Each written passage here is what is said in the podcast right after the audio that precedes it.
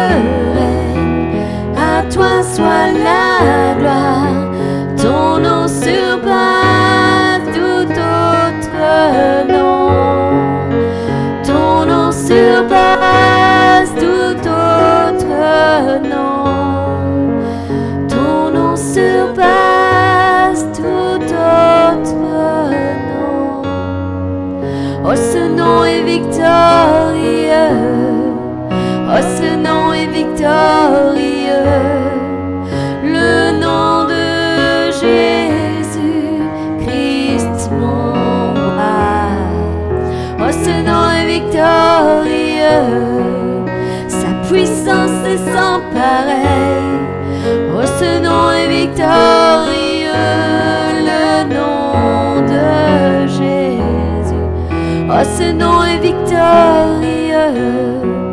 Oh, ce nom est victorieux.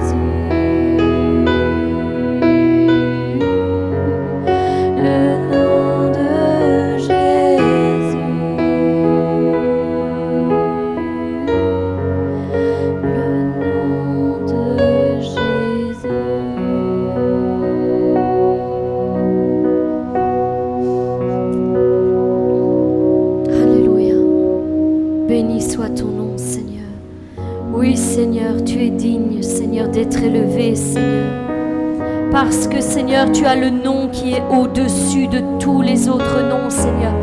C'est vrai, Seigneur, tu n'as pas de rival et tu n'as pas d'égal, Seigneur. Tu as triomphé, Seigneur, dans les lieux célestes et sur la terre, Seigneur, à tout jamais, Seigneur. C'est pourquoi Dieu t'a souverainement élevé et t'a donné le nom qui est au-dessus de tous les autres noms, afin qu'au nom de Jésus, tout genou fléchisse et toute langue confesse que tu es Christ, le Seigneur à la gloire de Dieu le Père. Oui, on lui a donné un nom au-dessus de toute domination, de toute autorité, de toute puissance, de toute dignité et de tout nom qui peut se nommer, non seulement dans le siècle présent, mais encore dans les siècles à venir. On lui a donné la domination, la gloire et le règne, et tous les peuples, les nations et les hommes de toute langue le servent. Sa domination est une domination éternelle qui n'aura jamais de fin, qui ne passera pas et son règne ne sera jamais détruit. Voilà l'œuvre du Christ. Voilà l'œuvre qui, est sur le nom de Jésus-Christ. Merci Seigneur. Merci Seigneur. Merci Seigneur Jésus pour l'œuvre que tu as accomplie Seigneur dans nos vies Seigneur. Aujourd'hui et éternellement Seigneur. Nous voulons Seigneur encore nous approcher du trône de la grâce Seigneur aujourd'hui Seigneur. Venir devant toi Seigneur et nous attendre Seigneur à toi Seigneur. Nous voulons entrer, Seigneur, dans une nouvelle dimension, Seigneur, avec toi, Seigneur. Une nouvelle dimension, Seigneur, où, Seigneur, tout est palpable, Seigneur. Seigneur, nous pouvons, Seigneur, te toucher, Seigneur, nous pouvons t'entendre, Seigneur, nous parler, Seigneur. Seigneur, bénis-nous, Seigneur. Nous sommes ici assemblés en ton nom, Seigneur. Bénis-nous, Seigneur. Rejoins-nous, Seigneur. Encore, Seigneur, aujourd'hui, Seigneur. Tu dis que là où deux ou trois sont, Seigneur, rassemblés, Seigneur, en ton nom, Seigneur, tu es au milieu d'eux, Seigneur. Et nous le croyons, tu es ici, maintenant, avec nous. Et Seigneur, partout où ton nom est invoqué, Seigneur, tu es là aussi, Seigneur. Seigneur, que ta présence, Seigneur, descende, Seigneur, en ce lieu, Seigneur. Seigneur, que ta présence, Seigneur, envahisse, Seigneur, ce lieu, Seigneur. Parce que nous reconnaissons que sans toi, nous ne pouvons rien faire, Père. Non, Seigneur, nous ne pouvons rien faire sans toi. Viens encore te révéler dans nos vies, Seigneur. Viens encore faire ton œuvre, Seigneur, en nous. Change-nous et transforme-nous, Seigneur, toujours plus à l'image de Christ. Seigneur, que nous puissions t'honorer, Seigneur, en toutes choses, Seigneur, encore aujourd'hui. Que ton esprit soit au milieu de nous et qu'il dirige, Seigneur, toutes choses, Seigneur, en ce lieu. Et partout ton nom est invoqué, Père. Louange et gloire à toi, Seigneur.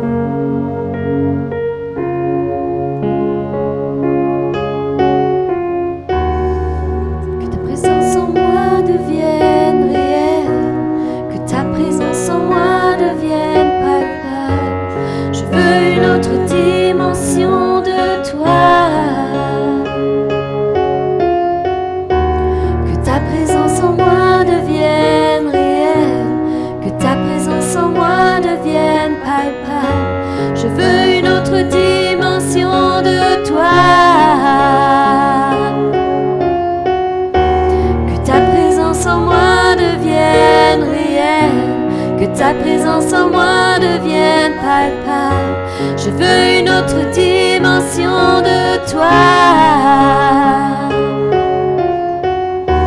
Que ta présence en moi devienne réelle. Que ta présence en moi devienne palpable. Je veux une autre dimension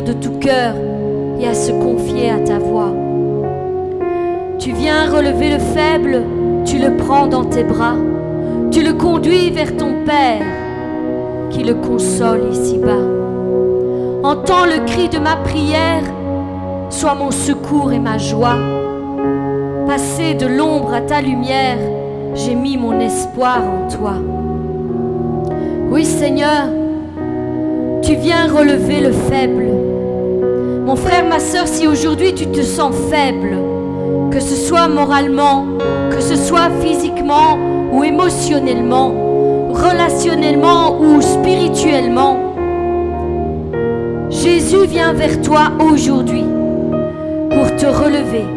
Il considère ta situation car tu as du prix à ses yeux. Il dit, ce ne sont pas les bien portants qui ont besoin d'un médecin, Et je suis le bon médecin. Ceux qui sont faibles et abattus, et ceux qui reconnaissent leur incapacité, tu viens à leur aide. Seigneur, tu viens relever le faible. Tu le prends dans tes bras et tu nous conduis vers le Père qui nous console ici-bas. Ainsi les rachetés de l'Éternel retourneront. Ils iront à Sion de triomphe. Et une joie éternelle couronnera leur tête. L'allégresse et la joie s'approcheront. La douleur et les gémissements s'enfuiront. C'est moi, dit l'Éternel, c'est moi qui vous console.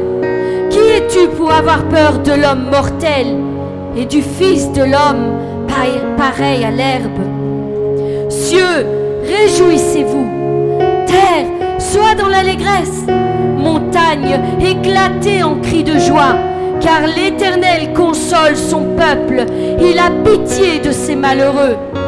Quand un malheureux crie à l'Éternel, l'Éternel entend et le sauve de toutes ses détresses.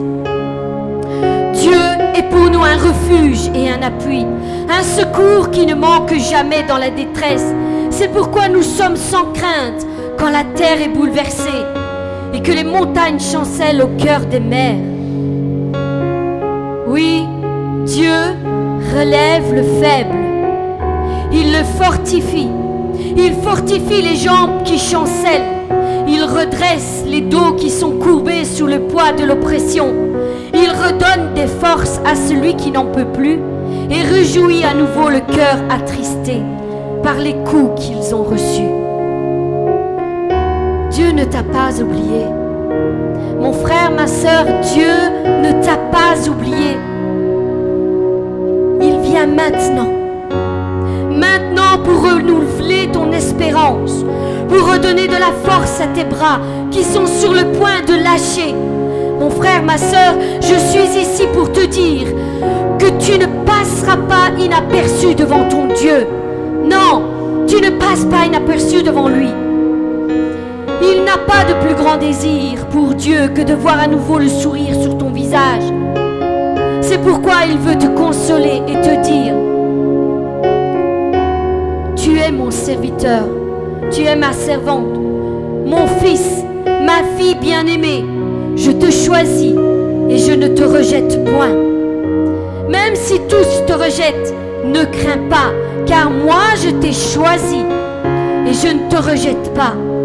Ne crains pas, car je suis avec toi. Et ne promène pas des regards inquiets, car je suis ton Dieu. Je te fortifie et je viens à ton secours. Je te soutiens de ma droite triomphante. Voici, ils verront, ils seront confondus et couverts de honte tous ceux qui sont irrités contre toi.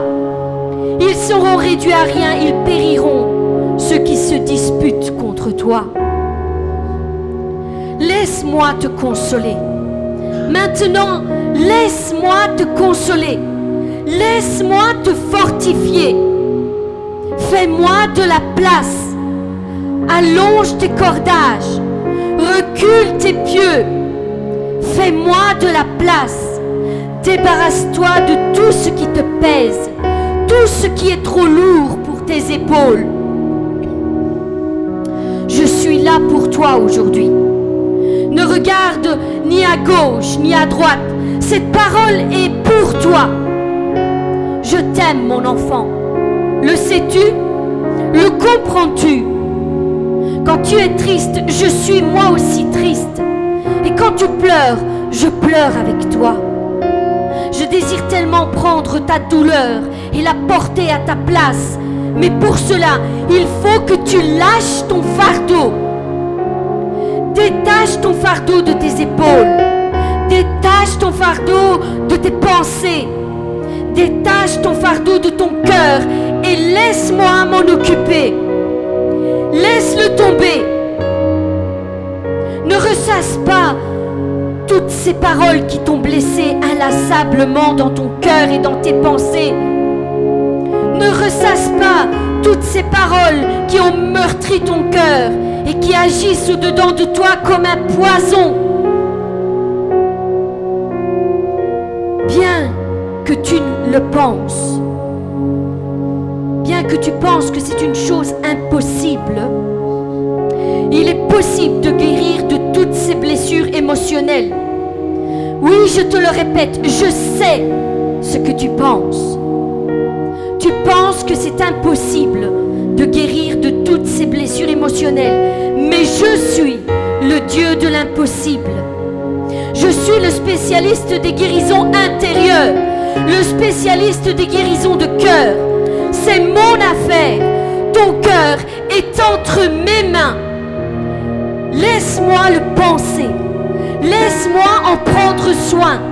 Laisse-moi le nettoyer afin d'en retirer le poison de l'amertume et d'y déposer mon amour qui purifiera ton cœur blessé. Mais pour cela, il va falloir que tu me laisses agir en toi. Que tu laisses tomber ce fardeau. Lâche-le maintenant. Lâche-le. Je te dis, tu as besoin d'un changement dans ta vie. Oui, je te le dis, tu as besoin d'un changement dans ta vie. Laisse ton être intérieur s'exprimer maintenant. Je l'entends s'écrier, ça suffit. Il faut que ça change. J'entends ces paroles qui retentissent. Ça suffit maintenant. Il faut que ça change. Quelque chose doit changer maintenant. Lâche ton fardeau. Laisse-le tomber.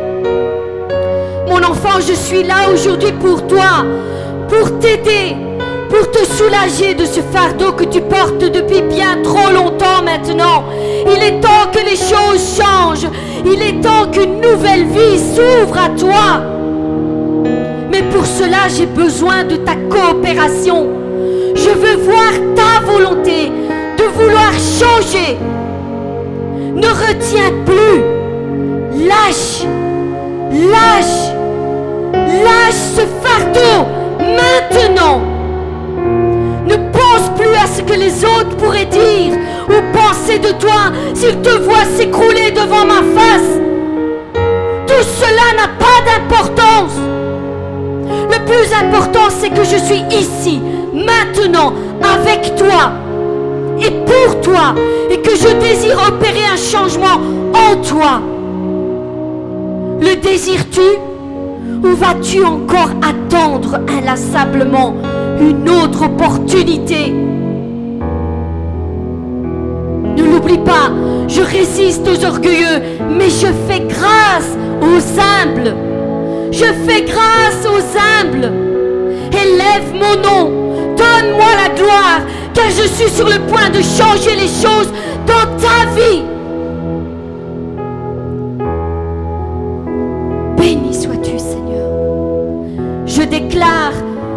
Parole est efficace. Elle a le pouvoir de changer, transformer les vies à tout jamais. C'est pourquoi j'envoie ma parole sur ta vie. Et je lui donne pour mission de venir te rejoindre et d'opérer un miracle dans ta situation maintenant. Maintenant. Écoute bien ceci. J'ordonne à la maladie de quitter ton corps. J'ordonne à la maladie quitter ton corps. Car j'ai payé le prix à la croix pour toutes les maladies et toutes les infirmités. J'ordonne aux boiteux de marcher. Ce que tu ne savais pas faire jusqu'ici. Maintenant, tu as le pouvoir de le faire. Lève-toi et marche. Je le dis au nom puissant de Jésus-Christ. Redresse-toi sur tes jambes et avance. Car je les ai fortifiés. Fais un pas de foi et je ferai le reste.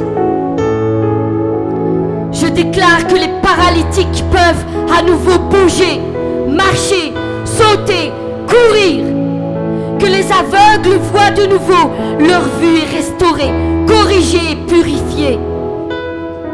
Les maladies de peau sont assainies. Désormais, ta peau devient plus douce que celle d'un nouveau-né. Maintenant, j'ordonne à toute puissance d'oppression de lâcher la vie de mes enfants. De lâcher la vie de mes enfants.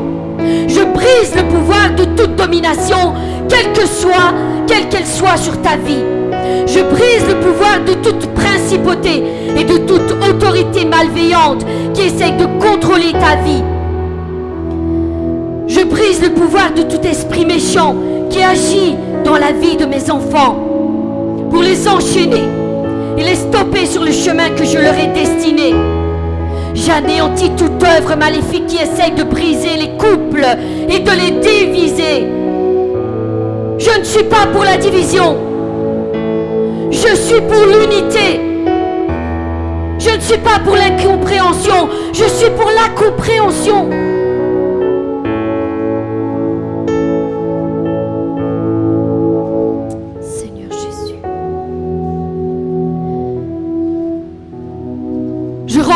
Avenue toute parole enflammée qui avait pour but de te blesser. Je suis ton bouclier et aucune parole blessante ne pourra t'atteindre désormais. Désormais, quand elles seront lancées, je les dévierai, je les dévierai de leur chemin, afin qu'elles retournent à leur expéditeur. Je veille sur la vie de mes enfants, et je ne permettrai plus à personne de leur faire du mal intentionnellement. Celui qui prononcera des mauvaises paroles sur la vie de mes enfants bien-aimés en récoltera le fruit pour lui-même. Oui, pour lui-même. Ainsi, pe- pensant condamner la, condamner la vie de mes enfants, ils se verront condamnés eux-mêmes. Toute arme forgée contre mes enfants est rendue nulle et sans puissance. Les pièges sont déjoués. Les fosses sont rebouchées. Les montagnes sont déplacées, car je veille sur leur vie. Tout chemin tortueux est redressé, et seul mon chemin se dessine sous leurs pieds. Aujourd'hui, je veux les guérir. Aujourd'hui, je veux les délivrer. Aujourd'hui, je veux les libérer. Aujourd'hui, je veux que leur fardeau tombe devant ma face. Aujourd'hui, je vais les bénir au-delà de leur espérance, afin qu'ils voient et qu'ils sachent qu'il y a un Dieu vivant qui prend soin de chacun de ses enfants. Mon enfant, aujourd'hui, je trace un nouveau chemin sous tes pas.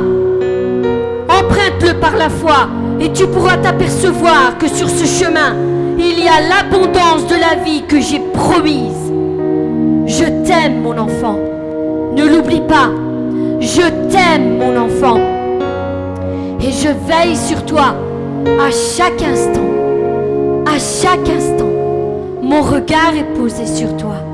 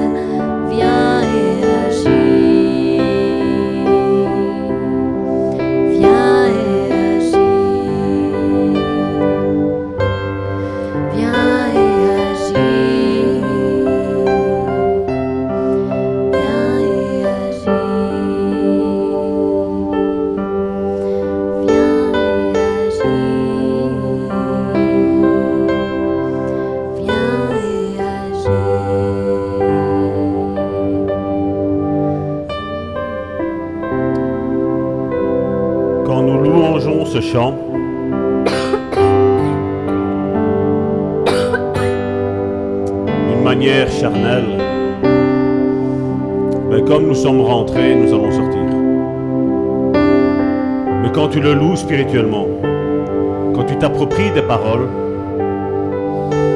moi je une chose. Dieu qui est riche en bonté, Dieu qui est riche en amour, Dieu qui est riche en compassion, eh bien, il agit. Moi, je refuse de croire qu'on puisse s'approcher de Dieu et retourner comme nous étions. Moi, je refuse de croire que si quelqu'un qui accepte, réellement Dieu dans sa vie, Dieu ne fera rien dans sa vie. Je refuse. Je refuse. Parce que moi, j'ai vu la Bible. J'ai vu des hommes qui étaient tous là avec ses défauts. Vous pouvez tous les prendre d'Abraham jusque, jusque le dernier, je vais dire le dernier livre, Malachie. Tous avaient des problèmes. David avait des gros problèmes. Joseph avait de gros problèmes. Abraham avait de gros problèmes. Mais regardez ce que Dieu a fait. Regardez ce que Dieu a fait avec ces hommes de Dieu là. C'est des hommes où aujourd'hui leur histoire nous a été écrite. Pour certains, ça fait presque plus de 5000 ans qu'ils ont fait ça. Mais l'histoire aujourd'hui, on en parle encore d'eux. On parle d'un Moïse. On parle d'un Adam. On parle de tous ces hommes de Dieu là. Que Dieu a transformé leur vie. Et moi, je refuse de croire en un Dieu qui, qui voilà, ben, on vient à l'église, ça nous fait un petit peu du bien. Oh, le chant, cette louange-là, ce que la sœur a dit, ce que le frère a dit, la prédication a dit. Et après quoi? Et après quoi? Non, je veux dire, la parole, elle est lancée pour un but. Il doit y avoir un changement. Il doit y avoir quelque chose dans la vie de chacun d'entre nous. Et aujourd'hui, c'est vrai que le, le- le titre de ce message que nous allons porter, c'est Ne cherche pas tes propres intérêts. Parce que malheureusement, aujourd'hui, une grande discorde qui est dans l'Église, dans le corps de Christ, c'est ça. Et c'est pas nouveau, hein. Nous allons voir déjà l'apôtre Paul, à son, en son temps, il y a plus de 2000 ans, se plaignait de ça. Parce qu'il y avait les cœurs qui n'étaient pas changés. Oui, on venait à l'église, ça fait du bien. J'ai envie de voir mon frère, j'ai envie de voir ma soeur. Mais le but premier ne doit pas être celui-là de voir mon frère, ma soeur.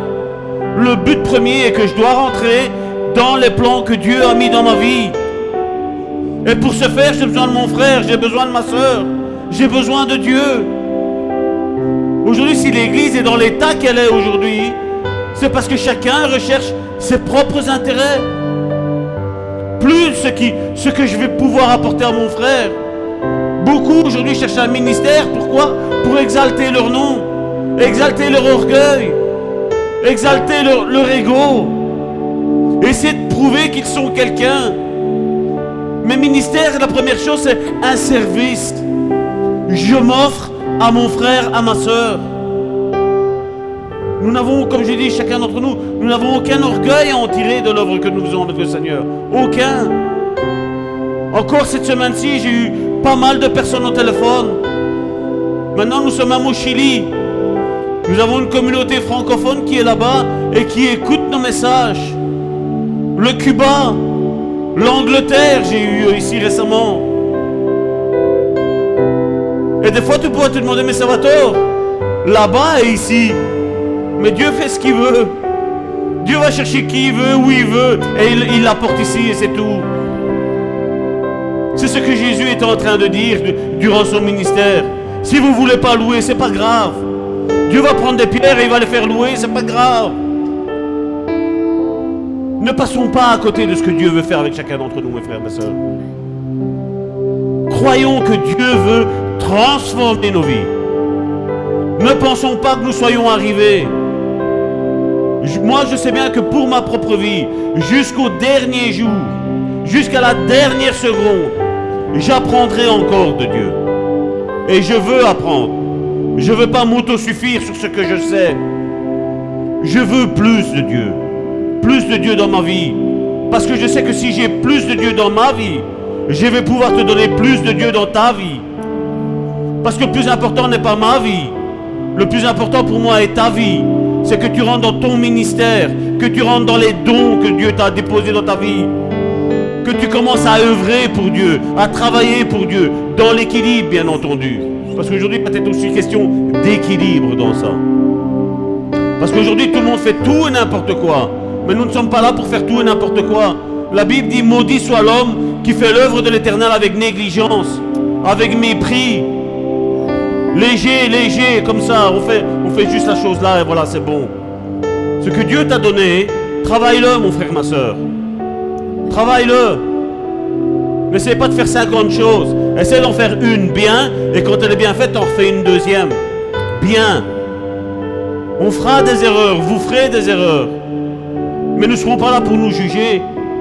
Nous serons là pour nous dire, mon frère, ma soeur, voilà, peut-être que ton erreur est là. Nous allons prier ensemble. Nous allons travailler ensemble d'un commun accord, d'une même pensée, d'une même âme, en train de nous aider, en train de nous encourager. C'est plus ça qu'il y a aujourd'hui, malheureusement. Je demandais à ma soeur Joséphine de prier pour le message. Merci pour euh, la louange qu'elles nous ont apportée. Vraiment, merci, j'ai été fortement béni. Seigneur, nous te remettons, Seigneur, ces moments, Seigneur, entre tes mains. Seigneur, merci parce que tu es là, Seigneur, parce que ta présence est tangible, Seigneur. Et je te demande, Seigneur, de, bénir, Seigneur, abondamment, Seigneur, de notre pasteur, Seigneur, que tu puisses l'inspirer, Seigneur, selon ce que tu as prévu de nous dire, Seigneur, à chacun, Seigneur. Merci pour tout, Seigneur, au nom de Jésus. Amen. Amen. Tout d'abord, avant de commencer, je veux dire que je suis, fier de chacun d'entre vous.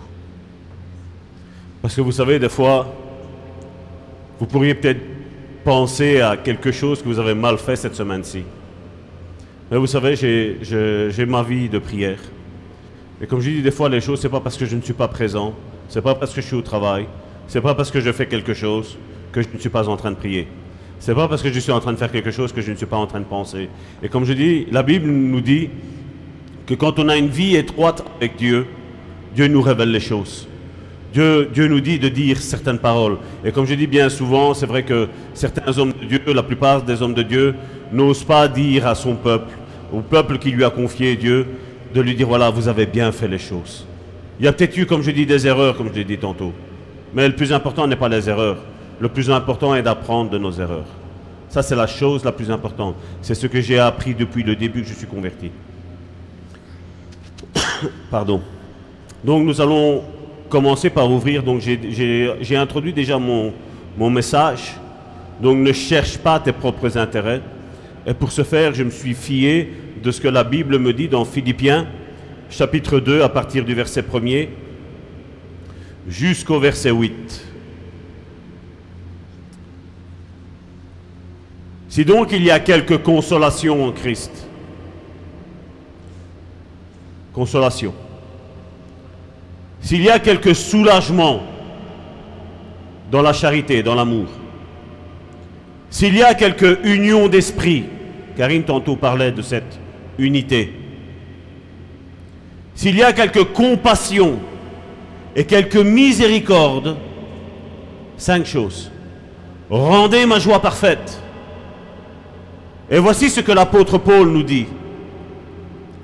Ayez, malgré qu'il y a cinq choses à avoir, malgré que nous savons que l'Église ne fait pas partie que d'une seule personne, mais elle fait partie d'un nombre de personnes, voici que l'apôtre Paul nous dit, rendez ma joie parfaite, ayez un même sentiment, un même amour, une même âme, une même pensée. Nous voyons que l'apôtre Paul prend d'innombrables choses et les résume à une seule chose. On le voit à un même sentiment, un même amour, une même âme, une même pensée. Et puis il précise au verset 3. Parce que, vous savez, c'est bien de donner des conseils.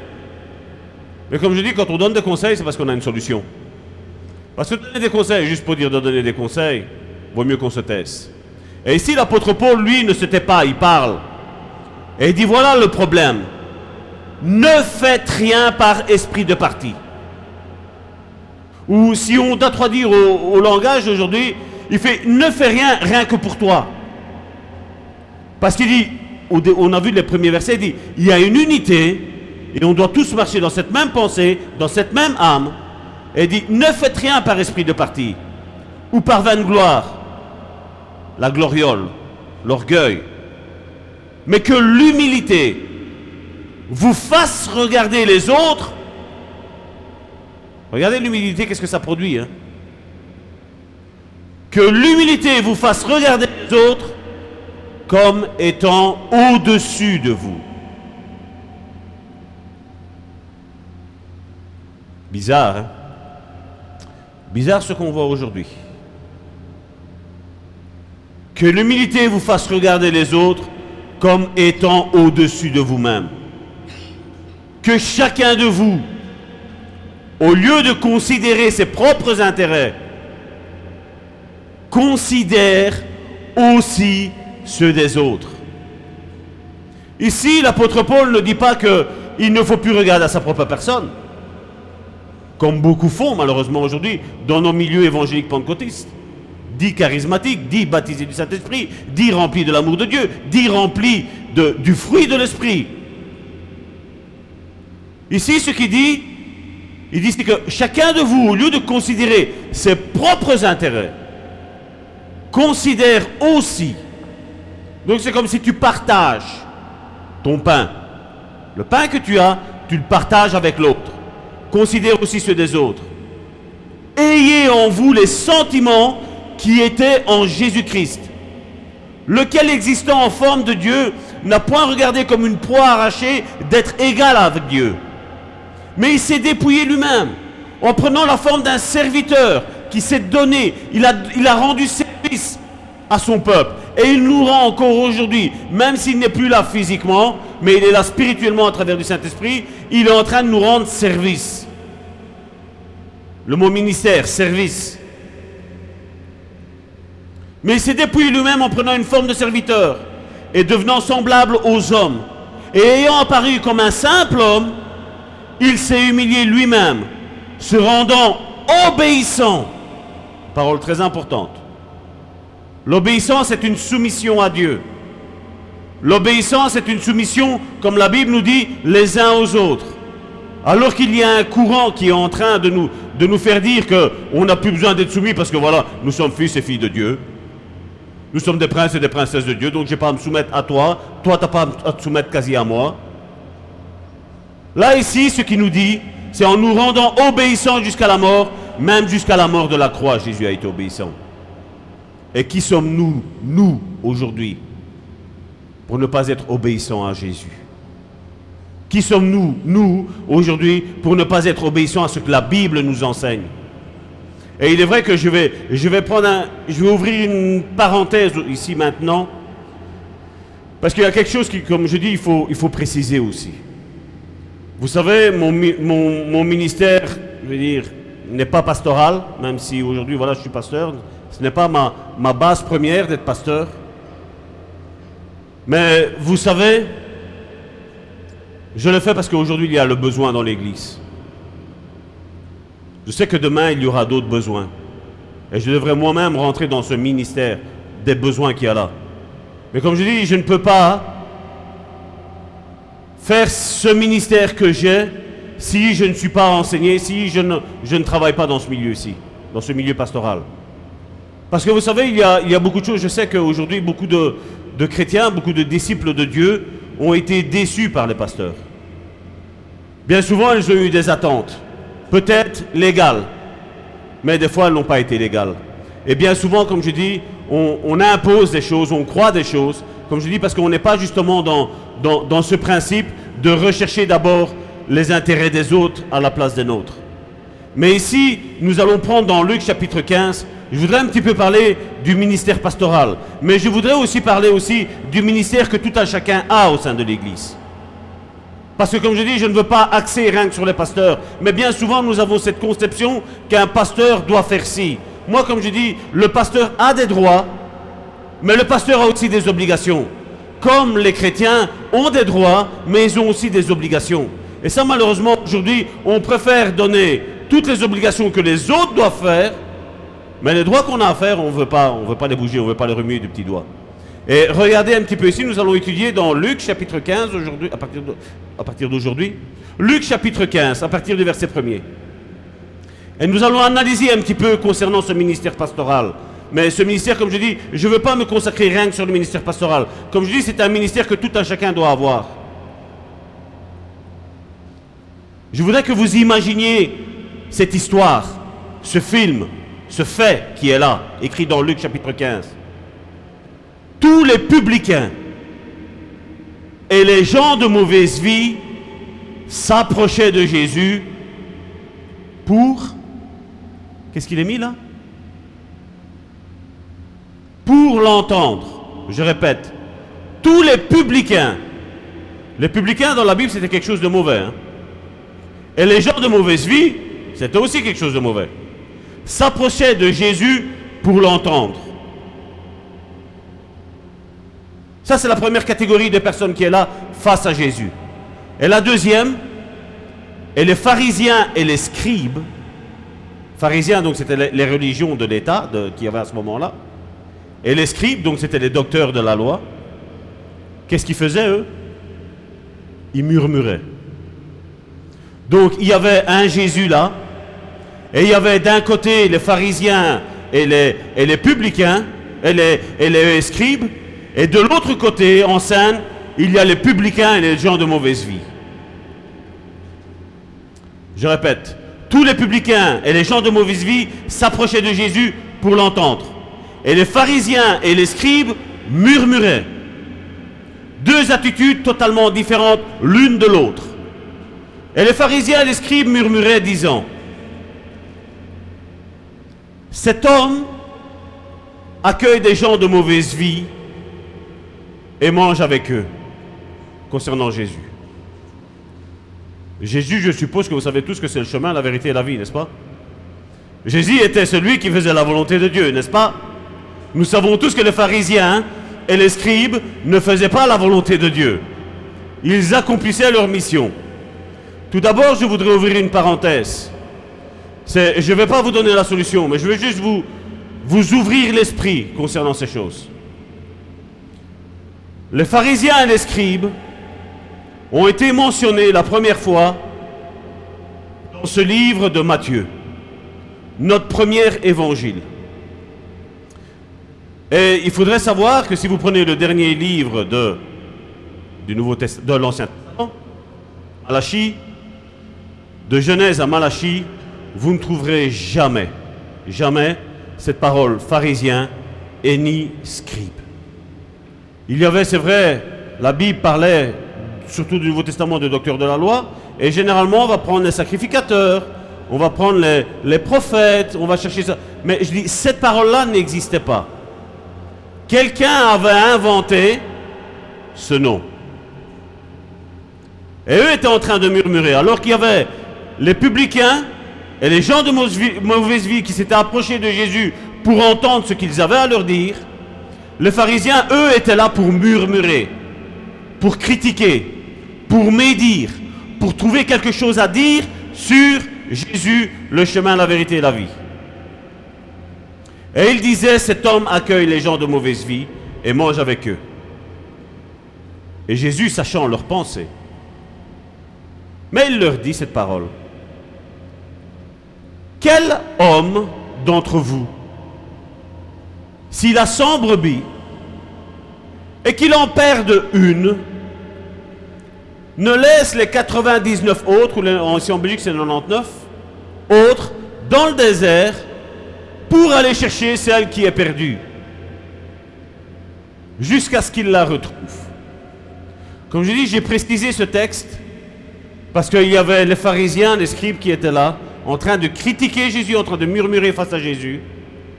Et Jésus, sachant leurs pensées, parce que là, il y avait les gens de mauvaise vie. Et donc, si je voudrais vraiment que vous vous fassiez le film dans la tête. Là, vous avez les scribes et les pharisiens. Là, vous avez les gens de mauvaise vie, les publicains. Et au milieu d'eux, il y avait Jésus. Et Jésus prend cette parabole. Et il dit, quel est l'homme d'entre vous, s'il a 100 brebis, qu'il en perd une, ne laisse pas les 99 autres dans le désert pour aller chercher celle qui est perdue. Jusqu'à ce qu'il la retrouve. Vous et moi, il y a une question que nous nous sommes certainement faites. Mais les 99 autres, qui est-ce qui en prend soin? N'est-ce pas? C'est une question logique. Si tu en as perdu une, comme je dis, si je parle d'une manière humaine, on va dire voilà, il faut être normal pour laisser 99 là, parce que même si tu vas la chercher, celle-là, tu n'en auras plus qu'une. Tu en auras perdu après 99, après encore 99. J'aimerais bien que vous soyez attentifs. Mais il y a un mot, moi, ici, qui me qui m'a perturbé, je vais dire, dans le bon sens du terme. C'est au verset 4. Quel est l'homme d'entre vous, s'il a 100 brebis, parce que généralement on prend ça contre les pasteurs, n'est-ce pas? C'est ce qu'on prend généralement. On dit voilà que le pasteur doit laisser les 99 là et il doit aller rechercher celle qui est là-bas. Mais la Bible me parle de quelque chose ici. Et je vais vous dire le pourquoi après. Quel homme d'entre vous, s'il a 100 brebis et qu'il en perde une? Le perdre là, quelle- c'était la volonté du, pasteur, du berger, de la perdre? Non. Est-ce que c'était la pensée de la brebis de se perdre? Non. N'est-ce pas? Vous êtes d'accord avec moi hein? Est-ce qu'il y a quelqu'un qui n'est pas d'accord avec moi? Tout le monde est d'accord. Donc on voit que cette parabole est utilisée pour une personne, tout d'abord, qui est des gens de mauvaise vie et des publicains. Pas des scribes et des pharisiens. Parce qu'eux étaient en train de critiquer. Et là, Jésus dit, là, à partir de ce moment-là, si la brebis se perd, là, le, berger, comme je dis, le berger, ce n'est pas que le pasteur, ce n'est pas que moi. Je veux dire, chacun d'entre nous aujourd'hui, nous avons tous la prétention de dire nous sommes un, sac- un sacerdoce royal comme il est mis dans l'épître de Pierre, n'est-ce pas? Mais quand il s'agit de mes intérêts, là je dis, mais non, tu dois venir me chercher. Mais l'intention, qui a envie de se perdre? Je crois que personne n'a envie de se perdre. Se perdre est une intention non voulu de la personne. C'est une personne qui, pensant marcher sur un droit chemin, tout doucement elle s'égare. N'est-ce pas? Ça, c'est se perdre. Alors il dit, lorsqu'elle l'a trouvé au verset 5, il la met avec joie sur ses épaules. Et de retour à la maison, il appelle ses amis, ses voisins, et leur dit, réjouissez-vous avec moi, car j'ai retrouvé ma brebis qui était perdue. Pourquoi j'ai pris ce contexte? Parce qu'il y a une suite. Généralement, on s'arrête là. Et alors on dit, voilà, si tu es pasteur, tiens, tiens, pasteur, tu dois faire ça. Mais regardez la suite. Verset 7. De même, je vous le dis, il y aura plus de joie dans le ciel pour un seul pécheur qui se repent. Tiens, c'est bizarre, ça ne parle pas des religieux. Ça parle de pécheurs qui se repentent. Que pour 99 ou 99 justes qui n'ont pas besoin de repentance. Et puis Jésus continue en disant, ou quelle femme, si elle a dix drachmes et qu'elle en perd une, n'allume une lampe, ne balaye la maison et ne cherche avec soin jusqu'à ce qu'elle la retrouve. Lorsqu'elle l'a retrouvée, elle appelle ses amis et ses voisines et il dit Réjouissez-vous avec moi, car j'ai retrouvé la drachme que j'avais perdue. De même, je vous le dis, il y a plus de joie devant les anges de Dieu pour un seul pécheur qui se repent. Mais, là on va rentrer dans, dans, un, dans une autre thématique, qui est toujours la suite de ce que Jésus est en train de dire, toujours d'un côté des scribes et les pharisiens, et toujours de l'autre côté les, les publicains et les gens de mauvaise vie. Et Jésus dit, il dit encore, verset 11, un homme avait deux fils. Tous nous connaissons cette parabole-là, n'est-ce pas? Le plus jeune dit à son père, mon père, donne-moi la part de mes biens qui, doit me revenir. Et leur père, et, leur, et le père leur partagea son bien. Peu de jours après, le plus jeune des fils ayant tout ramassé, partit pour un pays éloigné. Est-ce que là il est perdu? Ce qu'il faut se dire, la différence entre le premier poste que nous avons lu, c'est quelqu'un qui se perd, il pensait qu'il était dans le droit chemin, mais dans un mauvais chemin. Et ici, là maintenant, parce que bien souvent, je, pense que cette image de cette parabole du, fils prodigue, où on voit le Père étant Dieu, pour moi est mauvaise. Pour moi est mauvaise. Parce que le Père qui est là, c'est un Père avec une autorité. C'est un Père qui fait la volonté de Dieu. C'est un Père qui a un ministère. C'est un Père qui a compris ce qu'il doit faire dans l'œuvre de Dieu. Et là, il y a un fils qui dit, donne-moi tout ce qui m'appartient, je m'en vais. Donc c'est une décision volontaire de la personne de quitter son père. De ne plus être avec son père. Mon père, donne-moi la part de mes biens qui doit me revenir. Et leur père leur partagea son bien. Peu de jours après, le jeune fils, ayant tout ramassé, partit pour un pays éloigné, où il dissipa, dissipa son bien et en vivant dans la débauche. Lorsqu'il eut tout, tout dépensé, une grande famine survint dans ce pays. Et il commença à se trouver dans le besoin. Et il alla se mettre au service des habitants du pays, qu'il envoyait dans ses champs garder les pourceaux. Il aurait bien voulu se rassasier des carouges que mangeaient les pourceaux, mais personne ne lui en donnait. Quelque part, Dieu, qui est dans le ciel, a vu que son fils a maltraité son père. Le père, comme je dis, qui est dans la volonté de Dieu, qui sait ce que Dieu veut pour sa vie et pour la vie de ses enfants.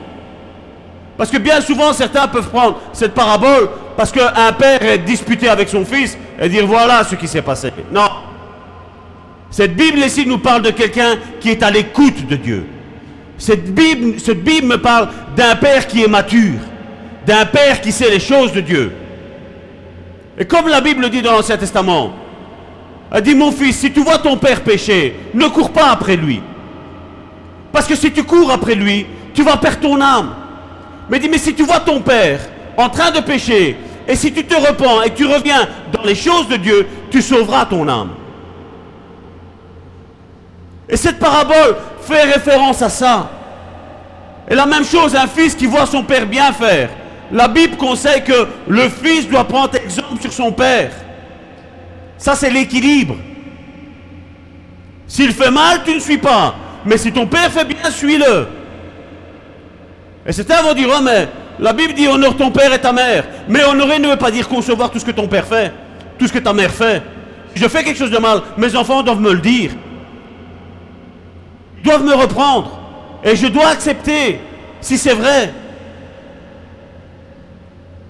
Parce que bien souvent, Dieu peut parler de la bouche des enfants. Mais combien aujourd'hui, non, je suis le père. Je suis le chef de famille.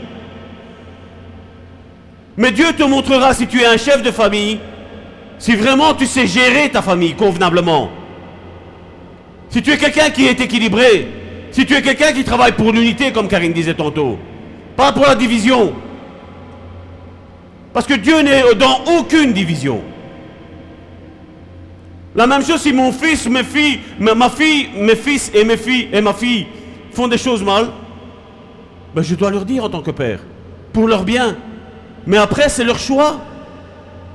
C'est leur choix d'obéir ou de ne pas obéir. Et je sais que quand un père ou une mère dit à son enfant, mon enfant, ne mets pas tes doigts dans la prise, c'est pour son bien. Mais je sais que l'enfant qui reçoit cet ordre des parents, oh mais mes parents ils sont méchants. Hein. Non, tes parents ne sont pas méchants. Tes parents t'aiment. Et tes parents sont en train de dire ça pour ton bien, mon frère, ma soeur. Mais je sais que quand la parole arrive, ça fait mal pour tout le monde. Et je sais combien de fois, quand, quand des enfants spirituels, des fils spirituels, assez matures dans les choses de Dieu, disent des choses à leur père, ou à leur mère, ou à leur oncle, à leur tante, à leur grand-père, à leur grand-mère, les choses de la parole de Dieu, ça leur fait mal. Ils auront le sentiment que tu leur manques de respect. Ils auront des sentiments que tu leur en veux. Ils vont avoir le sentiment que tu as envie de te disputer. Mais ce n'est pas ça le but. Le but, comme je dis, c'est si on voit un danger, nous sommes assez grands là maintenant, quand on a accepté Christ, pour nous surveiller les uns les autres, pour nous exhorter les uns les autres. Pas pour nous critiquer les uns les autres. Pas pour murmurer comme font les pharisiens. Les publicains, les gens de mauvaise vie avaient la bonne attitude. Il y avait un Jésus qui était là et ils voulaient être à l'écoute de Jésus. Ils savaient que leur vie était mauvaise, mais ils voulaient quand même entendre ce que Jésus avait leur, leur dire. Et ils ont vu en Jésus un, un père qui aimait ses enfants. Même la condition dont ils étaient, il les aimait. Bien souvent aujourd'hui, les pharisiens sont en train de dire à certains ministres, ah mais tu dois venir me chercher.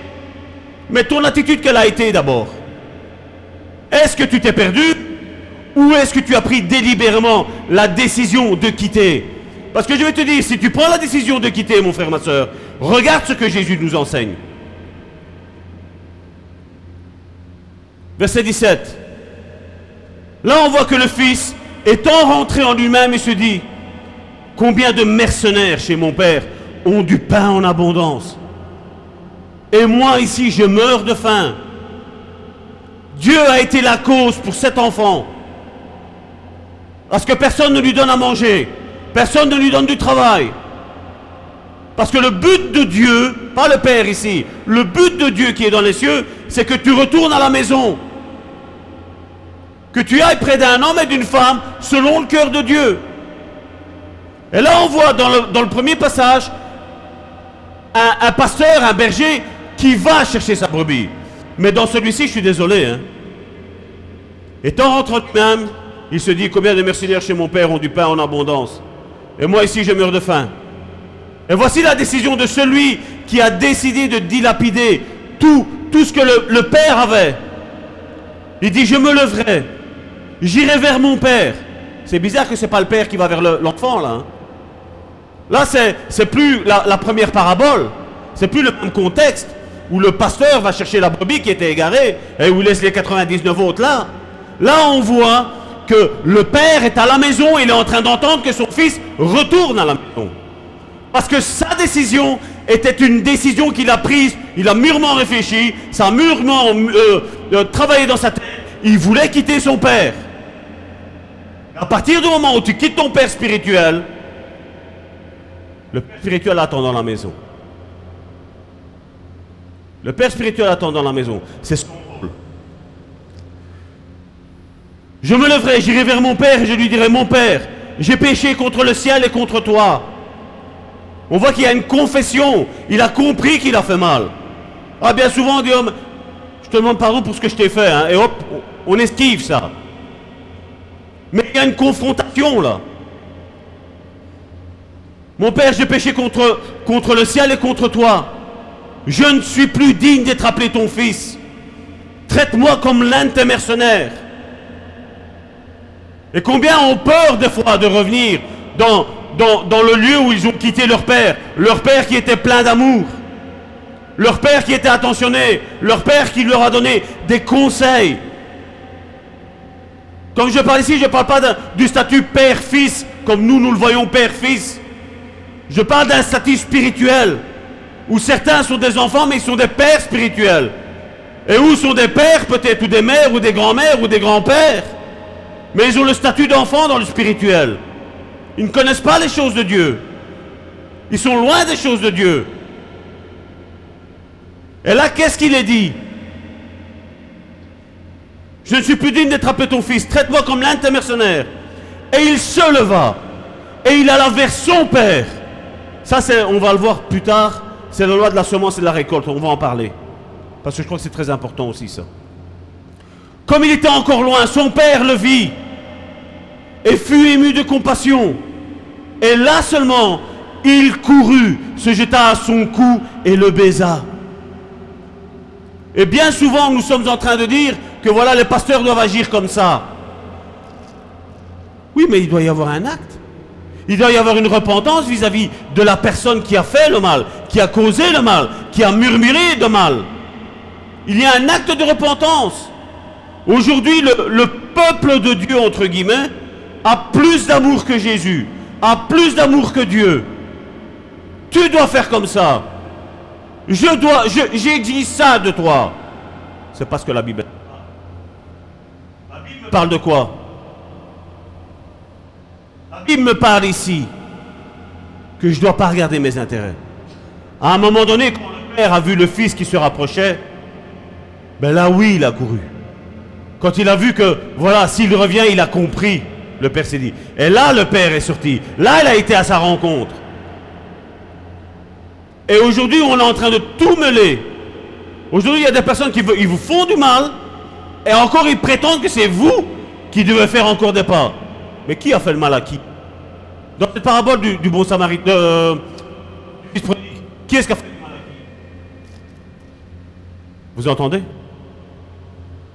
C'est le fils qui fait du mal à son père. Mais la même chose dans ta vie, mon frère, ma soeur. Si tu as fait du mal à ton père, va vers ton père. Mais si c'est ton père qui a fait du mal, c'est ton père qui doit venir vers toi. C'est pas à toi de courir comme ça. Mais aujourd'hui, on a tous des, des, concepts religieux dans notre tête. Ah, c'est comme ça qu'il doit être. On va voir si c'est un bon pasteur. On va voir si c'est selon le cœur de Dieu. On va voir si ça vient de Dieu. Moi, la Bible, elle me parle clair. Il y en a un, il s'est perdu parce qu'il s'est perdu. Ce n'était pas volontaire de sa part, ni de son père, ni de son berger. Mais dans l'autre, il y a un acte où il a voulu ne plus faire les choses que son père lui demandait de faire. Mais c'est tout. Ce n'est pas un souci. Et l'attitude du véritable père mature, du père spirituel mature, est de recueillir tous ceux qui sont quand ils reviennent à la maison, de les accueillir. Et on le voit après au verset 24.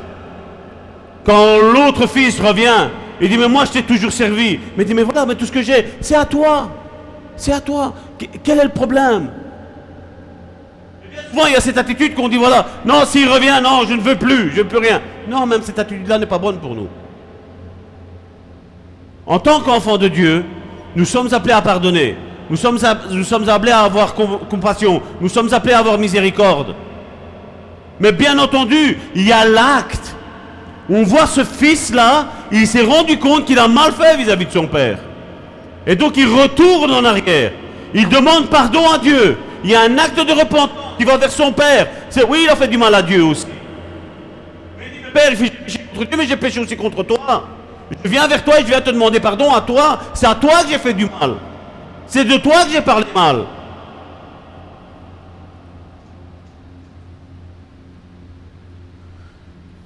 Nous allons passer ce verset-là, mais vous pouvez lire jusqu'au verset 32. Il y a toute l'histoire de, ce que je, vous suis en train de dire. Mais je veux, activer pour, euh, pour finir cette étude en une fois.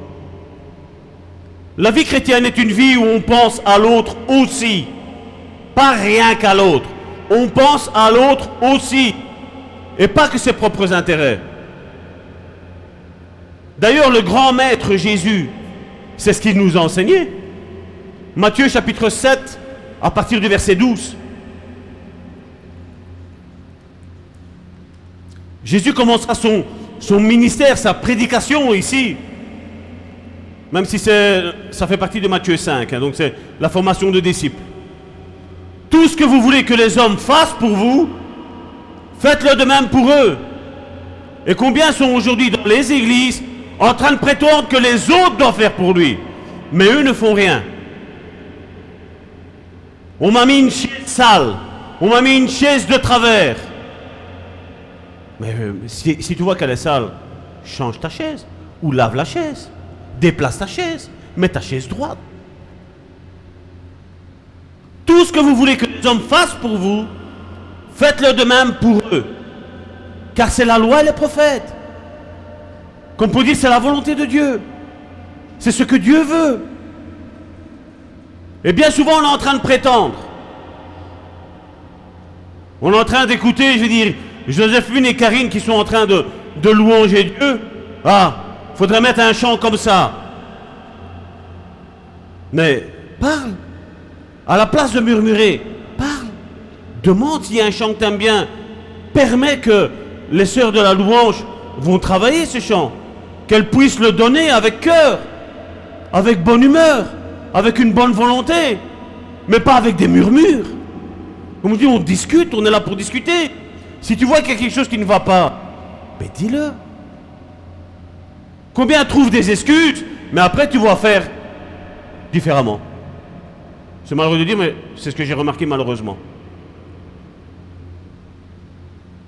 Tout ce que vous voulez que les hommes fassent pour vous, faites-le de même pour eux. Car c'est la loi et les prophètes. Et voilà, après que Jésus continue, il dit, entrez par la porte étroite.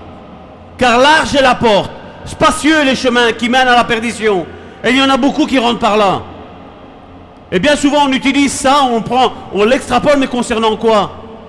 Tout ce que vous voulez que les autres fassent pour vous, faites la même chose d'abord. Tout ce que tu veux que les autres fassent, d'abord, toi fais-le. Et après, tu peux prétendre que les autres te le fassent. Là, il dit, entrez par la porte étroite, car large est la porte. Spacieux est le chemin qui mène à la perdition. Et il y en a beaucoup qui rentrent par là. Mais étroite est la porte. Resserrez le chemin qui mène à la vie. Et il y en a peu qui les trouvent. Alors quand je vois une grande église et on me dit que tous sont sauvés, excusez-moi, j'ai des doutes. Hein. J'ai des doutes. Gardez-vous des faux prophètes. Ils viennent à vous en vêtements de brebis, mais au-dedans ce sont des loups ravisseurs. Combien, comme je dis, prêchent le pardon, prêchent la miséricorde, prêchent la grâce, mais eux sont en colère avec tout le monde, sont en dispute avec tout le monde. Et après on commence à dire, mais ça c'est ça, ça c'est ça. Non, la Bible est claire, la Bible pour moi. Ils viennent à vous en vêtements de brebis, mais au-dedans ce sont des loups ravisseurs. Vous les reconnaîtrez à leurs fruits. Le fruit, les, les paroles. Comment ils parlent Cueille-t-on des raisins sur des épines Et donc là, Dieu est en train de, Jésus est en train de parler de raisins et d'épines, ou des figues sur des chardons. Ils prétendent avoir être du raisin, mais ils sont sur des épines. Leur cœur est épineux. Ou ils prétendent être d'une figue, mais ils sont dans les chardons. Comme je dis, il y avait un peuple qui était là, prêt à entendre ce que Dieu avait à leur dire, ce que Jésus avait à leur dire. Mais il y en avait un autre groupe qui était là, c'était les pharisiens, c'était les scribes. Ils étaient en train de murmurer, ils cherchaient une faille en Jésus. Mais en Jésus, il n'y a pas eu de faille. et dans les hommes et les femmes de Dieu qui sont réellement convertis, qui ont réellement la foi, qui ont vraiment réellement donné leur vie à Dieu, il n'y a aucune faille en eux. Leur message est équilibré, leur message est droit. Comme je suis en train de vous faire, je ne suis pas en train de prêcher pour ma chapelle. Je ne suis pas en train de prêcher que voilà, il faut faire ça pour le pasteur. Non, je dis que c'est pour tout le monde. Mes messages n'ont jamais le but de viser ou de toucher une personne en particulier. Mon message est le conseil de Dieu pour chacun d'entre nous. Ce que Dieu veut que nous fassions et que nous comprenions maintenant comment réagir face à certaines situations. Parce que bien souvent nous courons après les personnes. Et je me rappelle une exhortation que Dieu m'avait donnée d'ici. Il m'a dit, Salvatore, n'essaye pas de, chercher à convertir tout le monde. Sur le but, j'ai dit, voilà, c'est un serviteur de Dieu qui dit ça. Mais Karine m'a fait remarquer quelques semaines après, elle m'a dit, Salvatore, cette parole-là, elle était adressée pour toi. Elle est sortie de ta bouche, c'était pour toi. Parce que tu essayes de toucher tout le monde. Tu essayes d'avoir d'amour pour tout le monde. Mais tous n'ont pas cet amour-là pour toi. Tu dois chercher les brebis du Seigneur. Il avait raison, et elle a raison. Et je l'ai pris pour ma vie. Parce que comme je dis, quand les choses viennent du cœur, quand les choses viennent du Saint-Esprit, ben, c'est facile à accepter. C'est normal. Si je suis une figue, je ne me retrouverai pas sur un chardon. Si je suis une figue, je serai sur un figuier. La loi des semences et des récoltes. Tout bon arbre porte de bons fruits, mais le mauvais arbre porte de mauvais fruits. Et ça, je veux parler pour ta vie, mon frère, ma soeur, et ma vie aussi. Comment se fait-il que pour certaines personnes, tu es une brave personne, et pour d'autres, tu es une mauvaise personne? Pardon? Point d'interrogation. Parce que les autres, ceux qui sont en train de murmurer comme les pharisiens, de un, ce sont des religieux. De deux, ce sont des gens qui sont éloignés de la pensée de Dieu, de la volonté de Dieu. Je crois que dans ce monde, tout le monde a un père et tout le monde a une mère. Tout le monde est le fruit d'un père et d'une mère. Qu'ils soient ensemble ou qu'ils ne soient plus ensemble, chacun, sur cette terre, je n'ai pas deux pères. Sur cette terre, je n'ai pas deux mères. J'ai un père et j'ai une mère. C'est bizarre qu'aujourd'hui, certains se lèvent et ils n'ont pas de père spirituel et pas de mère spirituelle. Et moi je dis, comme on a une généalogie charnelle, on a une généalogie spirituelle. Ici récemment, c'est quelqu'un qui m'avait contacté, il m'a dit, on m'a dit que tu as ouvert ton église, tu t'es auto-proclamé pasteur. J'ai dit non, c'est pour ça que j'ai mis, vous avez vu certains d'entre vous récemment, j'ai pris, j'ai mis la, la, le culte de consécration. J'ai été consacré par un père spirituel. Je suis soumis à mon père spirituel, qui lui-même a un père spirituel. Mais certains aujourd'hui, ils n'ont pas de père spirituel. Certains vont vous dire, ah non, oui, moi, mon père, mon père spirituel, c'est euh, celui qui a le, chef des mouvements, le président du mouvement. Excuse-moi, c'est pas une référence. Qui t'a enseigné? Qui a pris soin de toi? Qui a changé tes couches quand tu étais bébé spirituel? Qui t'a donné le biberon Qui t'a donné la panade Qui a pris soin de toi? Quand tu, étais, quand tu étais malade, était là près de toi, en train de t'aider, en train de t'encourager, pas en train de se faire des réprimandes à tout bout de champ comme c'est dans le charnel, c'est dans le spirituel. Chacun de nous a un père et une mère spirituelle. Et si j'ai mis ça, c'est pas de l'orgueil pour moi pour dire, voilà, moi on m'a nommé pasteur, non. C'est aussi pour votre bien. Parce que quand on va faire les consécrations qui vont bientôt arriver, les consécrations pour les ministères, vous allez voir que votre pasteur qui va vous nommer, lui-même avait été nommé par quelqu'un. Et ce quelqu'un avait été nommé par quelqu'un. L'apôtre Amici qui est parmi nous, qui était parmi nous, mais lui, il a, il, a son père spirituel aussi. Le révérend Célestin Kibutou. Célestin Kibutou a son père spirituel aussi. Et aujourd'hui, on a des orphelins qui sont nés de je ne sais pas d'où. Moi, c'est le Saint-Esprit qui m'a engendré. Mon œil. Mon œil. Tu dois avoir un père père spirituel. Tu dois avoir une personne qui est là, qui t'entraide, qui t'aide. Pas qui fait que tes quatre volontés. Parce que comme je le dis, quand le père et la mère disent à son enfant, retire tes mains de la prise parce que ça va te faire mal, et tu vas même te ramasser une fesse, une fessée dans tes fesses, ça va te faire mal. Et tu ne pourras pas dire que ton père et ta mère sont méchants. Parce que ton père et ta mère font ça pour ta vie, pour ta survie. Et c'est la même chose dans le spirituel. Mais aujourd'hui, il y, a tout, il y a tout ça. Quand Jésus est arrivé, qu'est-ce qu'il a dit? Est-ce qu'il s'est mis d'accord avec les pharisiens et les scribes? Non. Ils étaient en lutte, ils étaient en guerre tous les jours. Les scribes et les pharisiens ne reconnaissaient pas le ministère de Jésus. Même si on l'a vu la semaine dernière, Nicodème venait et disait, nous savons que tu es un homme de Dieu, nous savons que tu proviens de Dieu. Mais le problème, c'est que nous, ce qu'on nous a enseigné, nous, on ne veut pas bouger, c'est comme ça. Nous, on veut oppresser le peuple. Nous, on veut mettre une charge sur le peuple. Mais Jésus, lui, il a dit, moi, je suis venu pour rendre libre les opprimés. Moi, je suis venu afin que eux soient soumis à moi et moi, je sois soumis à eux. C'est le message de Jésus. Comment ça se fait qu'aujourd'hui on refuse ça? On a beaucoup de gilets jaunes spirituels, hein, n'est-ce pas? Mais les gilets jaunes, ils ont fait ça pour la bonne cause ici sur cette terre. Mais les gilets jaunes spirituels n'ont rien de spirituel. Nous sommes soumis les uns aux autres. Comme vous, vous m'êtes soumis, moi je suis soumis à vous. Ça va dans les deux sens. Et si moi je prétendrais que je ne suis pas soumis à vous, je ne suis pas un bon pasteur. Mais on va faire des choses comme vous et moi nous le voulons. Nous allons faire des choses comme Dieu le veut. Nous allons méditer la parole de Dieu ensemble. Nous allons voir ce que la parole de Dieu dit. Et nous allons faire ce que la parole de Dieu nous enseigne. Tout bon arbre porte de bons fruits. Mais le mauvais arbre porte de mauvais fruits. Référence à ce qui est mis dans, dans le fruit de l'esprit, le fruit de la chair. On ne peut pas prétendre être un porteur de bons fruits si on a un fruit de la chair dans nous, si le fruit de la chair est majoritaire dans notre vie. Tout bonhomme porte de bons fruits. Ça veut dire que le fruit de l'esprit, qui est dans Galates chapitre 5, verset 22, va appartenir à ce chrétien. Mais celui qui, qui prétend être dans la chair ne peut, ne peut rien prétendre du spirituel. Parce que la Bible nous disait, dans, si vous prenez Galates chapitre 5, du verset 19 à 23, de ce qui est le fruit de la chair, le fruit de l'esprit, il dit contre l'esprit, il n'y a aucune loi, il n'y a rien qui tienne, il n'y a aucun jugement, rien. Parce que cette personne-là marche, porte de bons fruits spirituels. L'amour est en lui, la patience est en lui, l'autocontrôle est en lui.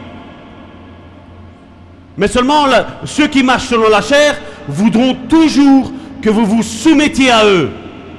Et Jésus n'a pas été soumis aux scribes aux pharisiens, comme on l'a vu ici. Mais Jésus a été là pour les gens de mauvaise vie, pour les publicains, c'est ce qui nous est dit ici au début. Tout bon arbre qui ne porte pas de bons fruits est coupé, il est jeté au feu, la Bible nous dit.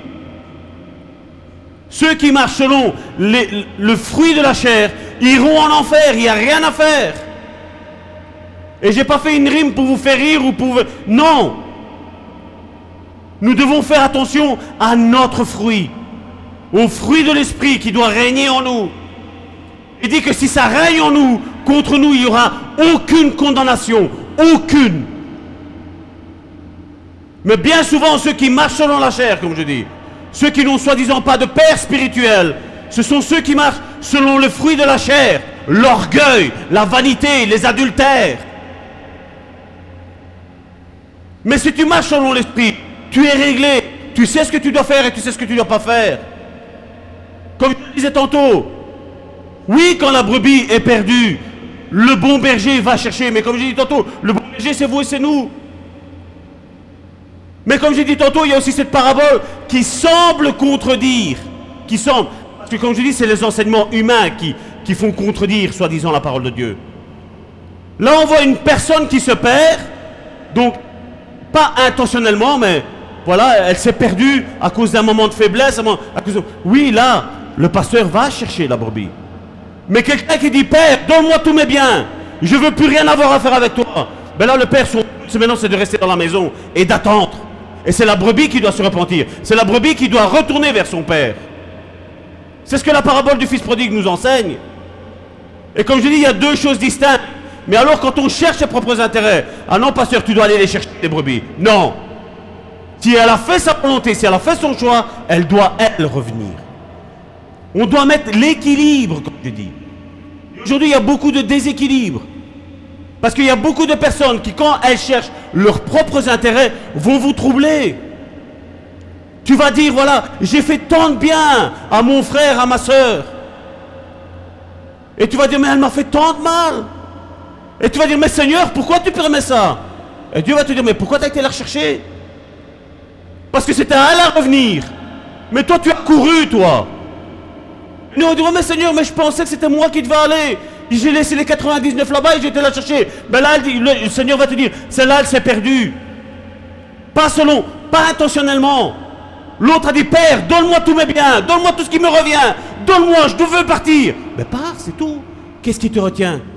Quand les apôtres, ils ont dit à Jésus, dans Jean chapitre 6, à partir du verset 66, quand ils ont dit, Seigneur, ta parole sont dures à entendre, qu'est-ce que Jésus a dit? Qu'est-ce qu'il y a? Vous voulez partir? Mais pars. Pierre tout de suite, oh, parabole de la brebis égarée et parabole du fils prodigue. Si je m'en vais, je dois revenir. Non, non, Seigneur. Toi seul as les paroles de la vie éternelle. L'apôtre Pierre lui disait, tes paroles sont dures à entendre. Comme j'imagine que cette parole est dure à entendre pour chacun d'entre nous, même pour moi. Mais c'est comme ça. Et aujourd'hui, les gens, qu'est-ce qu'ils font? Ils prétendent, le pasteur doit faire ça pour moi. Quelle prétention tu as? Ce que vous voulez que les hommes fassent pour vous, fais-le. Fais-le. Les disputes, elles naissent de quoi, à votre avis? Ah, je suis venu, on ne m'a pas salué. Ah, l'apôtre Amici, d'abord, il a salué Alain et après seulement à moi. La prétention, moi, moi. L'orgueil. faut mettre l'orgueil, c'est de l'orgueil, ça. C'est de l'orgueil, c'est rien d'autre. Et combien sont orgueilleux aujourd'hui? Non, mais. Oh, n'en plaise au Seigneur. Si le Seigneur le veut, voilà. Mais ça, de parole.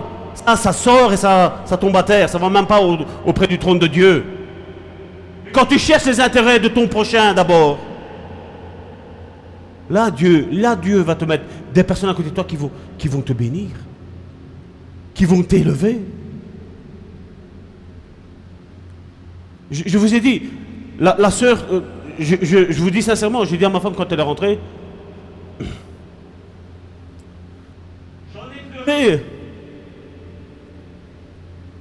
Cette personne-là était dans le désarroi le plus complet. Elle voit sa famille complètement se détruire. Elle m'a dit, pasteur, je ne suis pas tombé par hasard dans l'audio de Karine. Et il y a ton numéro. Et j'ai voulu te contacter. Et je dis, écoute, je dis, on va, se parler. Je suis à la maison, je suis en repos. Allez, on va, parler. Le lendemain, voilà, je, vais te faire un journal de bord de la délivrance que j'ai opéré dans ma vie. Dieu a fait dans ma vie. Il y a eu la reconnaissance. Mais quelque part, comme je dis, j'ai dit des choses qui étaient dures à entendre. Mais quelque part, elle savait bien que voilà, elle a fait toute sa démarche comme ça, toute sa vie chrétienne, elle l'a fait comme ça. Mais elle s'est rendue compte que c'était pas bon. Et là, maintenant, j'ai mis l'équilibre dans la vie de cette famille-là. Et là, maintenant, Dieu est en train d'opérer une délivrance complète sur toute la famille m'a fait penser à quelque chose. Crois au Seigneur Jésus et tu seras sauvé, toi et toute ta famille. Mais seulement je dis combien sont orgueilleux aujourd'hui. Prétends, j'ai un ministère, j'ai ici, j'ai là. Mais quel ministère tu as? Si d'abord tu ne t'humilies pas, si d'abord tu, tu, ne sers pas dans l'église, tu ne pourras jamais servir. Il y a tant de choses à faire ici. Tant de choses. Mon frère, ma soeur, si Dieu te met à cœur quelque chose, lève-toi, nous sommes là. On veut que tout le monde travaille. On veut que tous ensemble on travaille. On veut que tous on porte les charges les uns des autres. Qu'on travaille tous, main dans la main. Comme on l'a lu tantôt, une même pensée, une même, une même communion, un même amour. Dieu a mis des capacités en toi, mon frère, ma soeur. Parce que bien souvent, il y a ce message aujourd'hui qu'on dit qu'on n'est pas, on prend ce verset qui est hors contexte pour moi. Parce que nous allons voir le pourquoi. On dit voilà, on n'est pas sauvé par les œuvres. De ce que Jésus a fait, je suis tout à fait d'accord avec vous. Jésus l'a fait une fois pour toutes. Mais regardons un petit peu. Après ça, vous lirez à la maison, vous lisez tout le, tout le contexte, tout le chapitre. Il parle de la maison quand tu es soumis aux autres, quand tu, regardes les intérêts de l'autre par rapport à toi d'abord. La Bible dit qu'à partir de ce moment-là, ta maison, elle est fondée sur le roc. C'est juste après sur ça. Et tous ceux qui aujourd'hui prétendent des autres, leur maison, la Bible, elle dit, elle est fondée sur le sable. Le vent va venir, la pluie va tomber, la maison va tomber. Jacques chapitre 2, verset 4, à partir du verset 14. Quand on me dit on n'est pas sauvé par les œuvres. Me- mes frères, que sert-il à quelqu'un de dire qu'il a la foi s'il n'a pas les œuvres? Déjà rien que ça. Déjà rien qu'à savoir que c'est Jacques, le frère de Jésus, qui est en train de poser la question. Je dis tous les anciens raisonnements religieux qu'on nous a inculqués doivent tomber. Comme une muraille, ça doit tomber. Mais frère, que sert-il à quelqu'un de dire qu'il a la foi s'il n'a pas les œuvres? La foi peut-elle le sauver? Si un frère ou une sœur, là ça c'est l'exemple courant de l'église si un frère ou une sœur sont nus et manquent de la nourriture de chaque jour, et que l'un d'entre vous dise, allez en paix, chauffez-vous et rassasiez-vous, et que vous ne leur donniez pas ce qui est nécessaire au corps, à quoi cela sert-il? C'est ce qu'on voit aujourd'hui. hein. Je suis pas bien. Pasteur, j'ai des démons. On va prier Dieu, on va voir s'il veut te délivrer. Pasteur, je suis malade. On va prier Dieu, on va voir si Dieu veut te guérir. La volonté de Dieu est claire, elle est nette, elle est précise. Dieu veut guérir. Dieu veut délivrer. Le message est clair, net et précis. Et ça, ça fait partie des œuvres qui nous sauvent. Comme je dis, quand, ce- quand cette sœur m'a contacté, ils sont dans les problèmes les, plus, extraordinaires. Mais j'ai vu qu'il y avait une niaque pour vouloir prendre la délivrance. J'ai pas eu besoin de demander à Dieu si c'était la volonté qu'il les délivre. Je dis Dieu va te délivrer aujourd'hui, maintenant, au téléphone. Peu importe que tu es en Angleterre, peu importe quand je vous ai dit que. Cette semaine-ci a été mouvementée. Cette semaine-ci, pour, pour l'œuvre de l'ennemi, il y a eu des dégâts. J'ai fait du dégât grâce à Dieu, grâce au Saint-Esprit. Des personnes ont été délivrées. Cette semaine-ci, même si j'ai mangé à ma faim, j'ai jeûné parce que j'ai renvoyé libre les opprimés. J'ai partagé mon pain avec ceux qui avaient faim. Ils ont eu des paroles, ils ont eu ce qu'on avait fait, le séminaire sur la délivrance. J'ai tout envoyé. Pasteur, je suis délivré. Gloire à Dieu. Gloire à Dieu. On n'a pas besoin d'être en direct, même en différé. Dieu, Dieu délivre, Dieu libère. S'il y a un site internet, c'est parce que vous devez réécouter ces prédications. Parce que Dieu, ce qu'il a fait l'autre fois, il veut encore continuer. Personne n'est arrivé. Je n'ai aucune prétention de dire que je suis arrivé. Mais si vous croyez que ces messages sont donnés par Dieu, sont voulus par Dieu, réécoutez-la, vous allez avoir votre délivrance. Réécoutez-la, vous allez avoir votre libération. Quand Karine tantôt a dit, je dis au paralytique, lève-toi et marche. Si tu le prends par la foi, ça va arriver. Parce que Dieu n'est pas un Dieu mort. Dieu est vivant. Dieu est au milieu de son peuple. Dieu veut restaurer. Dieu veut. Dieu veut délivrer. Dieu veut sauver. C'est ce que Dieu veut faire. Ne reste pas enchaîné par l'ennemi. C'est qui remportent le royaume des cieux. C'est pas ceux qui restent oh, Alléluia, Alléluia, qu'est Alléluia? Bats-toi, prends ta guérison, prends ta délivrance. Va la chercher dans le lieu céleste. Frappe, frappe à Dieu. Je veux être délivré, je veux être guéri. Il en est- ainsi au verset 17 de la foi. Si elle n'a pas les œuvres, elle est morte en elle-même. T'as beau dire que tu vas dans une église hyper spirituelle, soi-disant. Mais si ta foi n'a pas d'œuvre, ta foi est morte. Ta foi est stérile. Mais quelqu'un dira, toi tu as la foi, et moi j'ai les œuvres. Montre-moi ta foi sans les œuvres. Et moi je te montrerai la foi dans mes œuvres. Le Seigneur, oh non, je suis malade, j'ai prié Dieu, Dieu va me délivrer, c'est là. Devant, tu te retournes, Euh, Seigneur, aide-moi, j'ai mal. C'est pas comme ça que tu vas avoir ta, ta guérison. C'est pas comme ça. Comment on obtient la guérison? Seigneur, ta parole, elle dit que je suis guéri. Par les meurtrisseurs de Christ, je suis guéri. Par la mort à la croix, les démons sont délivrés, ils partent maintenant. Au nom de Jésus. Avec de la hargne. Et pas des... Vous savez, ça me fait voir les petits enfants, vous savez qui sont dans les cours d'école là. Ah, je t'ai fait mal, je te cause plus. Ben c'est comme ça aujourd'hui. Malheureusement, c'est comme ça aujourd'hui les chrétiens. On parle d'unité, mais ils sont désunis. Ils parlent d'amour, ils sont en guerre avec tout le monde. Le fruit, c'est lequel le fruit Verset 19, tu crois qu'il y a un seul Dieu, tu fais bien. Les démons le croient aussi et ils tremblent. Aujourd'hui, c'est bizarre que les chrétiens ne tremblent même devant la présence de Dieu. Même la crainte de Dieu, ils ne l'ont même plus.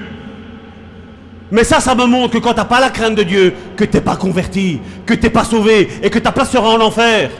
T'as beau, as beau faire la louange, t'as beau faire un ministère, t'as beau faire tout ce que tu veux. Si le fruit de l'esprit n'est pas dans ta vie, mon frère, ma soeur, tu es condamné. Là, ici, ce n'est pas une parole pour te décourager, c'est une parole pour t'appeler à la repentance, pour revenir à Dieu. Parce que Dieu est en train d'attendre à la maison. Il attend que tu reviennes vers lui. Et arrête de te perdre dans tes problèmes.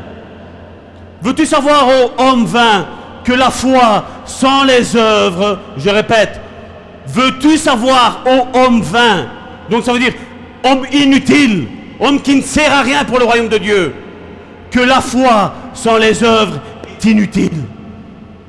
T'as beau prétendre avoir la foi, mais si tes œuvres montrent le contraire, t'as pas la foi. T'as pas la foi. Abraham, notre père, verset 21, ne fut-il pas justifié par les œuvres lorsqu'il regardait? Vous savez, vous et moi, Abraham, est-ce qu'il a offert son fils? Il l'a porté sur l'autel. Est-ce qu'il l'a tué? Il l'a pas tué. Regardez ce que la Bible nous dit.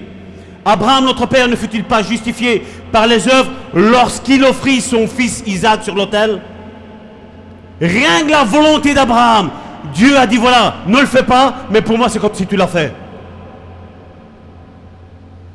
Et alors quand on dit, ça on, va le voir la, la prochaine semaine certainement, quand je vais reprendre, quand on dit que Jésus dit, vous avez appris par les ancêtres qu'il ne faut pas commettre l'adultère.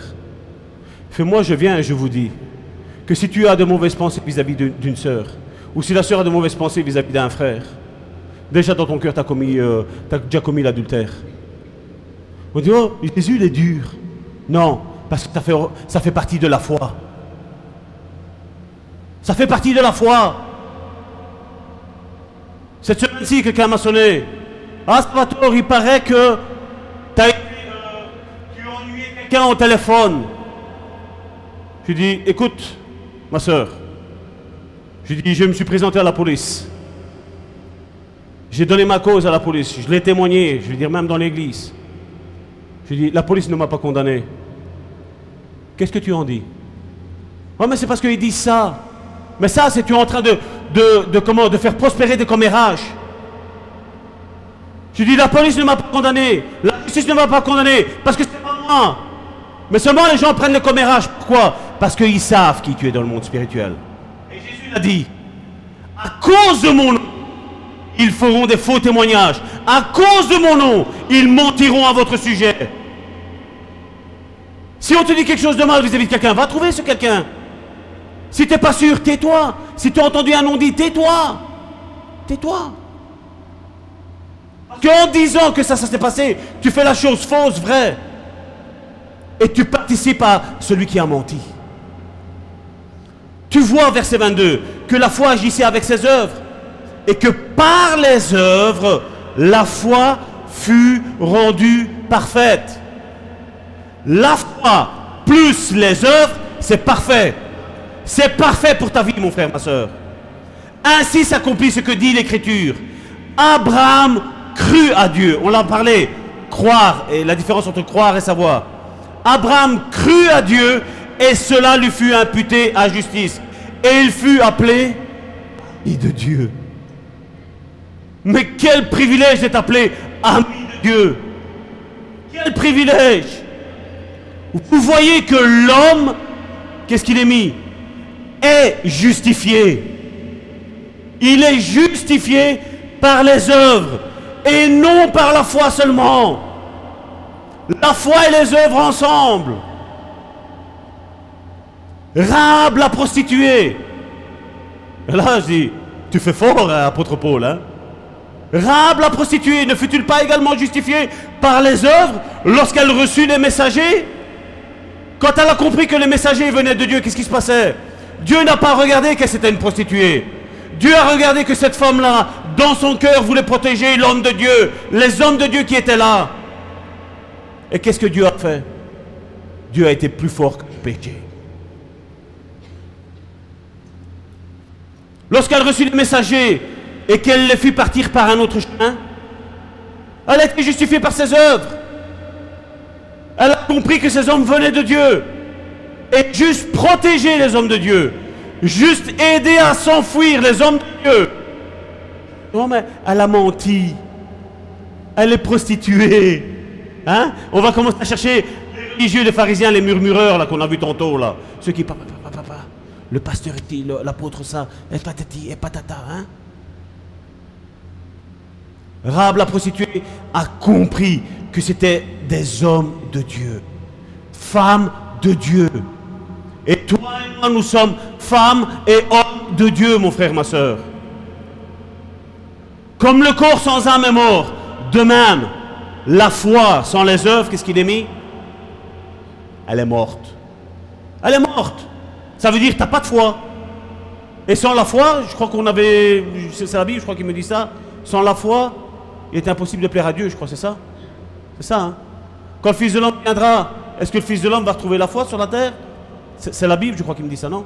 Je pense, hein, je ne me trompe pas. Hein? Amen. Merci, apôtre Amici. Et c'était un problème, et je crois que c'est encore un problème pour l'Église d'aujourd'hui. Regardez, nous connaissons tous l'apôtre Paul, n'est-ce pas? Nous savons que notre foi, notre doctrine est basée sur l'apôtre Paul. Regardez ce que l'apôtre Paul dit dans Philippiens chapitre 2, versets 19 à 23. J'espère dans le Seigneur vous envoyer bientôt Timothée. L'apôtre Paul conseillait Timothée. Pour moi, c'est comme quand le pasteur me dit Salvatore, va prêcher chez l'apôtre Alangar. C'est la même chose. Regardez la confiance qu'il y avait. J'espère dans le Seigneur vous envoyer bientôt Timothée afin d'être encouragé moi-même en en prenant ce qui vous concerne. Regardez l'apôtre Paul, qu'est-ce qu'il dit? Car je n'ai ici personne. L'apôtre Paul, hein? Car je n'ai ici personne qui partage mes sentiments. Pour prendre sincèrement à cœur votre situation. L'apôtre Paul dit, malgré le ministère puissant et extraordinaire qu'il avait, il dit, il n'y avait personne ici qui prend votre cause à cœur. Personne. Et regardez, tous en effet, regardez la cause, c'était laquelle? Cherchent leur propre intérêt et non ceux de Jésus-Christ. Et c'est important ça. Et beaucoup aujourd'hui prétendront de toi, tu dois faire, tu dois faire. Eux, comme les pharisiens, ils n'en bougent pas le petit doigt. Eux n'en bougent pas le petit doigt. Jésus a parlé des pharisiens comme ça.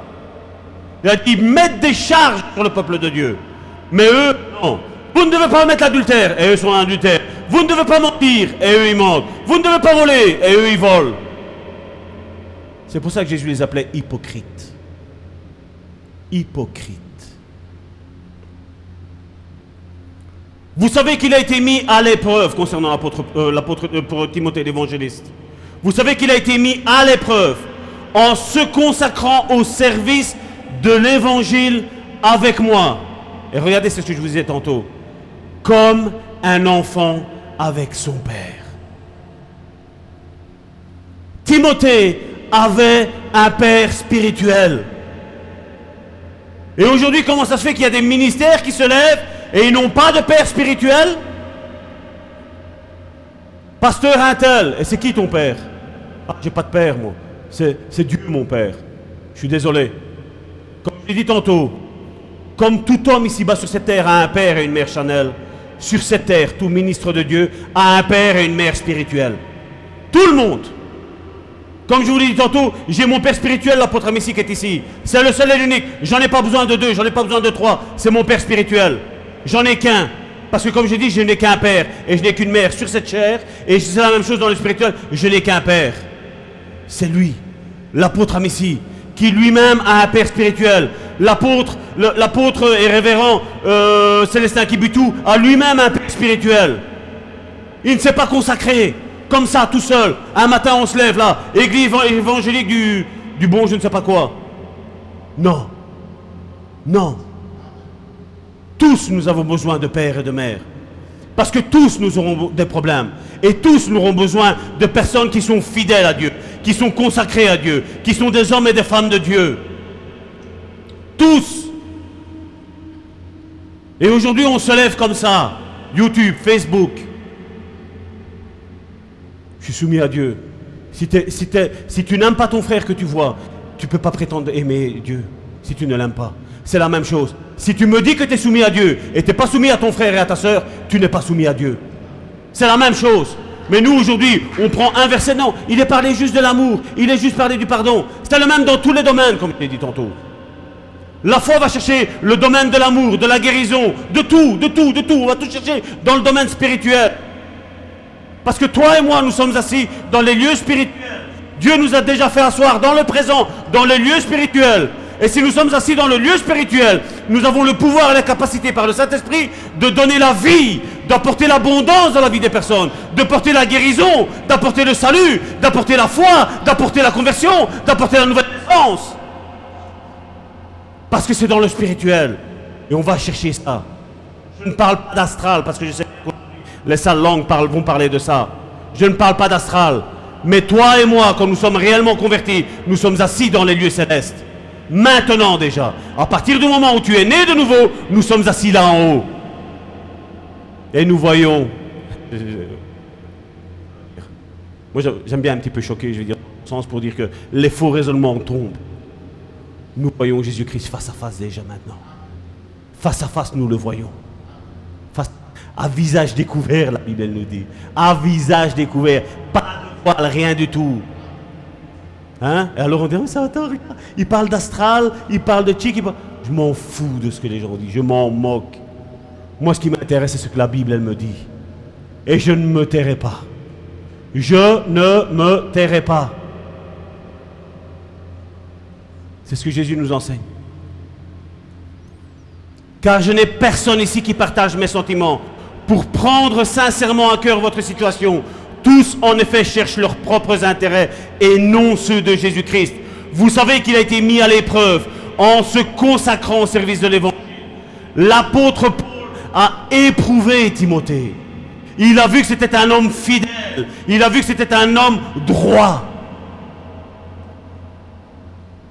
En se consacrant au service de l'évangile avec moi, comme un enfant avec son père, j'espère donc vous l'envoyer dès que euh, j'apercevrai l'issue de l'état où je suis. Vous voyez l'importance de regarder les, les- les problèmes d'autrui et de les prendre à cœur et de prier pour ça. Tu es appelé, c'est pas comme j'ai dit, c'est pas un ministère spécial la délivrance. C'est un ministère qui est donné à tout chrétien. Tout chrétien, voici les signes qui accompagneront ceux qui auront cru. En mon nom, ils chasseront des démons. Il ne parle pas de pasteur, il ne parle pas d'apôtre, il ne parle pas de prophète, il ne parle pas d'évangéliste, il ne parle pas de docteur. Il dit voici les signes qui accompagneront tous ceux qui auront cru. C'est une manifestation visible de ce qu'on ne voit pas dans le, spirituel, que cette personne-là est agréable, elle est utilisée par Dieu. Mon frère, ma soeur, ton frère et ta soeur est en train de souffrir. Quand est-ce que tu vas mettre ta cause de côté et tu vas regarder sa cause? Sa cause, lui, à elle. Quand est-ce que tu vas le faire?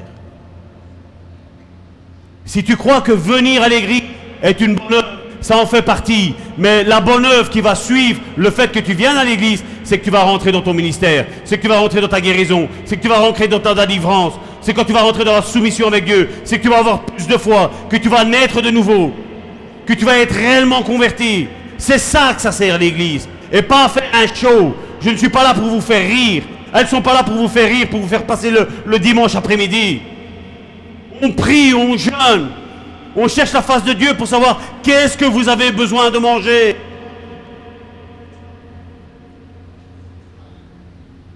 C'est ce que Dieu fait. Vous croyez que je suis ici par mes propres forces? Je suis rentré à 6 heures du matin j'ai hier soir. Et je repars à 22 heures retravailler ce soir encore. Vous, avez, vous le saviez que je faisais la nuit Il n'y en a pas beaucoup qui le savaient. Mais je ne m'afflige pas que j'ai travaillé la nuit. Je ne m'afflige pas avec ça. Merci Seigneur pour ce que tu me donnes. Même si ça me fait mal, merci Seigneur. Si ça me fait du bien, merci Seigneur. Sois loué ton nom en tout temps. Mon frère, ma soeur, Dieu cherche des disciples. Dieu cherche des personnes qui vont avoir la cause de l'œuvre de l'évangile. Ministère, service, je donne à l'autre. Et pas ministère, orgueil. Orgueil. Mais qui on n'a rien. Jésus a dit sans moi, vous ne savez rien faire. Sans moi, vous ne savez rien faire. Vous êtes des vases inutiles. Mais quand je viens en vous, vous devenez des vases utiles pour la cause de Dieu. Amen. Voilà. Excusez-moi pour euh, le zèle de l'évangile, la cause de Christ, la cause de l'évangile, la cause du royaume des cieux. Nous allons incliner nos têtes, nous allons prier. Et mes sœurs vont, vont venir. Père éternel, je viens devant le trône de ta grâce, Seigneur, pour te remercier, Seigneur Jésus, Seigneur. Seigneur, ce message, Seigneur, n'avait pas, Seigneur, pour but, Seigneur, de pointer du doigt l'un ou l'autre, Seigneur Jésus, Seigneur. Ce message, Seigneur, a pour but, Seigneur, que chacun d'entre nous, Seigneur, nous examinions, Seigneur, notre vie, Seigneur. Que chacun d'entre nous, Seigneur, nous examinions, Seigneur, notre service, Seigneur, pour la cause de l'évangile, Seigneur, pour l'avancement, Seigneur, de ton royaume, Seigneur. Je te dis, Père, merci, Seigneur. Merci, Seigneur, pour tout ce que tu as, Seigneur, opéré, Seigneur, dans la vie, Seigneur, de mes frères et de mes sœurs, Seigneur, qui sont, Seigneur, ici présents, Seigneur, mais aussi, Seigneur, qui nous suivent, Seigneur, à travers YouTube, Seigneur, à travers, Seigneur, la page Le Bon Samaritain de Facebook, Seigneur, à travers, Seigneur Jésus, Seigneur, les, les conversations, Seigneur, que nous avions, Seigneur, avec WhatsApp, Seigneur, ceux, Seigneur, qui écoutent, Seigneur, les messages, Seigneur, qui sont prêchés, Seigneur, ici, Seigneur, au sein, Seigneur, du bon samaritain, Père.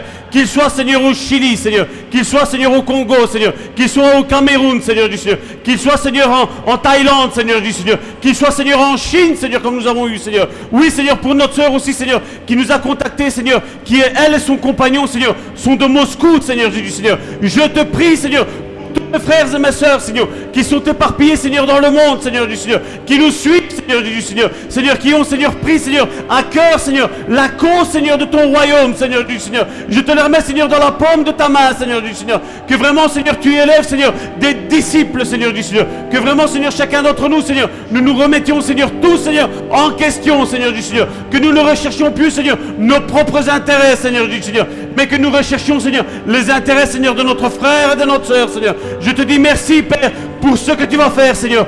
Au nom puissant, Seigneur de Jésus, Seigneur.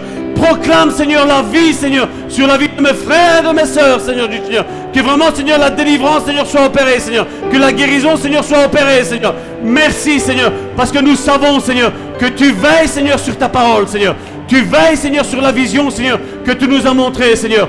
Et chaque jour, Seigneur du Seigneur, nous voyons, Seigneur, combien, Seigneur, tu pas un menteur, Seigneur. Chaque jour, Seigneur, nous voyons, Seigneur, combien, Seigneur, cette vision que tu nous as donnée, Seigneur, venait, Seigneur, et émanait, Seigneur, du trône de ta grâce, Seigneur Jésus, Seigneur. Je te dis merci, Seigneur, pour cette heure, Seigneur. Je te dis merci, Seigneur, pour tous ceux, Seigneur, qui adhèrent, Seigneur, à la cause, Seigneur, avec le bon samaritain, Seigneur. Et je te dis merci, Seigneur. Merci, Seigneur Jésus, Seigneur. Merci, Seigneur, de comme tu m'as donné, Seigneur, la capacité, Seigneur, de proclamer, Seigneur, ta parole, Seigneur, avec franchise, avec droiture, Seigneur. Seigneur, que je ne m'éloigne, Seigneur, jamais, Seigneur, de ton conseil, Seigneur. Que je reste, Seigneur, toujours accroché, Seigneur, à ta parole, Seigneur. Seigneur, que je ne perde pas de vue, Seigneur, la vision, Seigneur Jésus, Seigneur. Parce que je sais, Seigneur, qu'il y a un peuple innombrable, Seigneur. Comme tu nous as fait entendre, Seigneur, une fois, Seigneur, les pas, Seigneur, de ceux qui viennent, Seigneur. De ceux, Seigneur, qui seront, Seigneur, nos fils et nos filles spirituelles, Seigneur. Oui, Seigneur, nous voulons rester, Seigneur, dans cette maison, Seigneur. En train d'attendre, Seigneur, que tout, Seigneur, rentre en eux-mêmes. Qu'ils se repentent, Seigneur, de leur mauvaise voie, Seigneur. Nous les accueillerons, Seigneur, avec joie. Oui, Seigneur, nous accueillerons avec joie, Seigneur.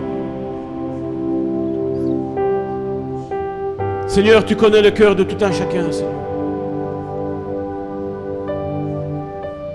Merci, Seigneur, pour ce que tu fais, Seigneur. Au nom de Jésus. Amen.